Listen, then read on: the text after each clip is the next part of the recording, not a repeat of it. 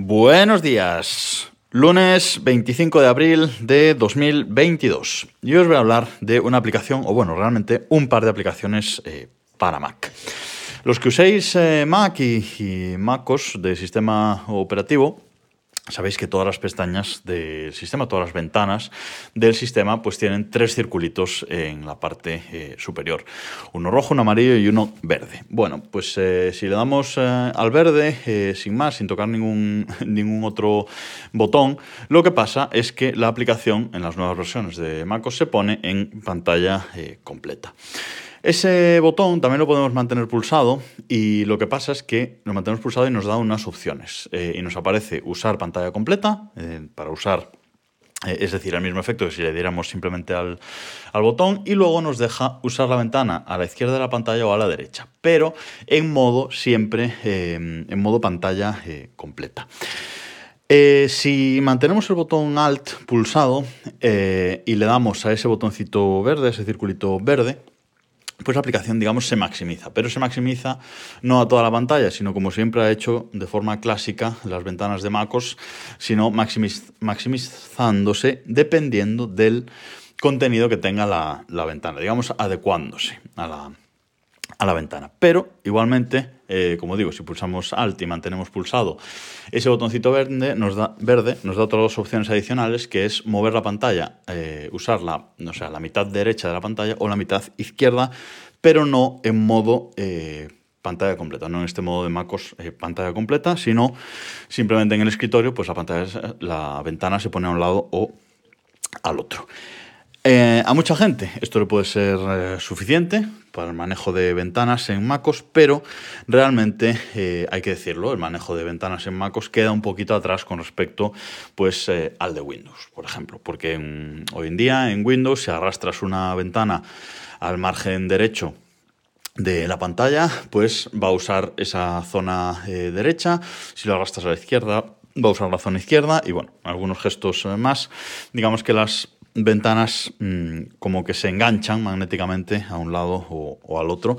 Y eso es un poco pues lo que le falta a MacOS. Y para corregir esto, pues hay eh, un par de aplicaciones de las que, como decía, os voy a hablar hoy, y una de ellas es Magnet. Magnet es una aplicación que está en la App Store para, para MacOS eh, y es una aplicación que lo que hace precisamente es eh, lo que os decía, mm, simular un poco las opciones y mejorar que nos ofrece Windows eh, de manejo de ventanas. Entonces, una vez instalamos esta mm, aplicación, lo que hace es vivir en la barra, en la barra de arriba de nuestro Mac y mm, podemos pulsar en el icono y colocar las ventanas, hacer clic según la distribución que nos propone la eh, aplicación. Pero también permite eh, arrastrar las eh, ventanas a un lado y a otro y hacer que se coloquen mm, automáticamente simplemente arrastrando. Entonces, como decía, si arrastramos con, si una vez tenemos instalada esta aplicación, si arrastramos a la derecha, la ventana va a ocupar la parte derecha de la pantalla, arrastramos y soltamos, ocupa la parte derecha. Además, antes de soltar, aparece una sombra de la parte que va a ocupar la, la ventana, lo cual está, está muy bien. Arrastramos a izquierda y derecha. Si arrastramos hacia arriba, eh, usa la parte media de arriba o la parte media de abajo. También tiene un modo de arrastrar más hacia arriba y usa pantalla, pantalla completa. Tiene una forma de centrar. Y luego tiene opciones adicionales de ocupar el tercio izquierdo, el tercio derecho de la pantalla, los dos tercios derechos o izquierdo, ocupar solo la mitad de la pantalla, mover ventanas a, a otra pantalla que tengamos. Si tenemos varias pantallas, también nos mueve ventanas a pantallas de un lado y, del otro. Bueno, tiene muchas opciones. Eh, como digo, podemos mm, mover las ventanas o colocar las ventanas haciendo clic en el icono de la barra de arriba o arrastrando hacia los lados. O también eh, simplemente con atajos de teclado, con combinaciones de teclas también lo podemos eh, hacer.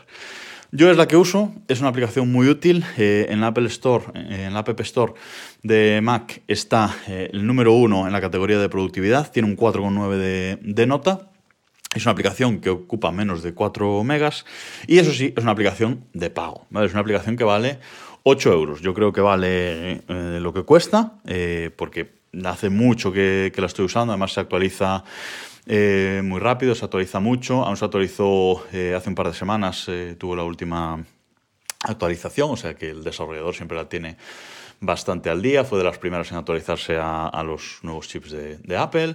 Bueno, eh, es una aplicación, como digo, que yo hace mucho tiempo que uso y vale lo que, lo que cuesta.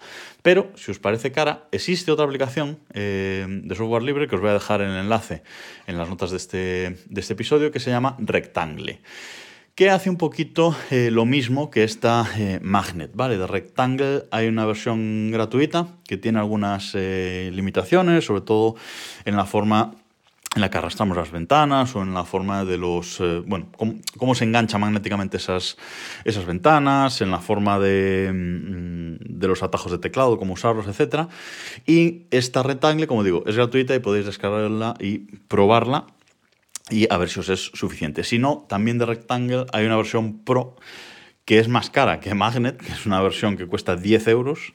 Eh, la puedes usar gratis 10 días y luego mm, te van a cobrar 10 euros si la quieres seguir eh, usando que tiene, bueno, pues eh, opciones adicionales y ya le equipara mucho más a eh, Magnet. Mi recomendación, Magnet, pero si no queréis pagar, empezad por Rectangle y a ver eh, qué os parece. Si luego necesitáis más, pues yo no pagaría la versión Pro de Rectangle, sino que me iría directamente a Magnet, que es un, par de euros más, más barata y creo que es más avanzada.